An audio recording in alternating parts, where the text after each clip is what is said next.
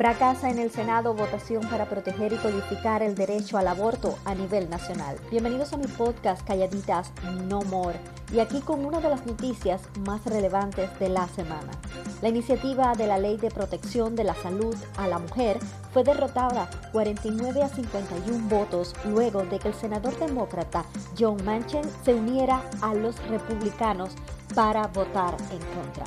Gracias por informarte conmigo. Yo soy Ladis Pósito.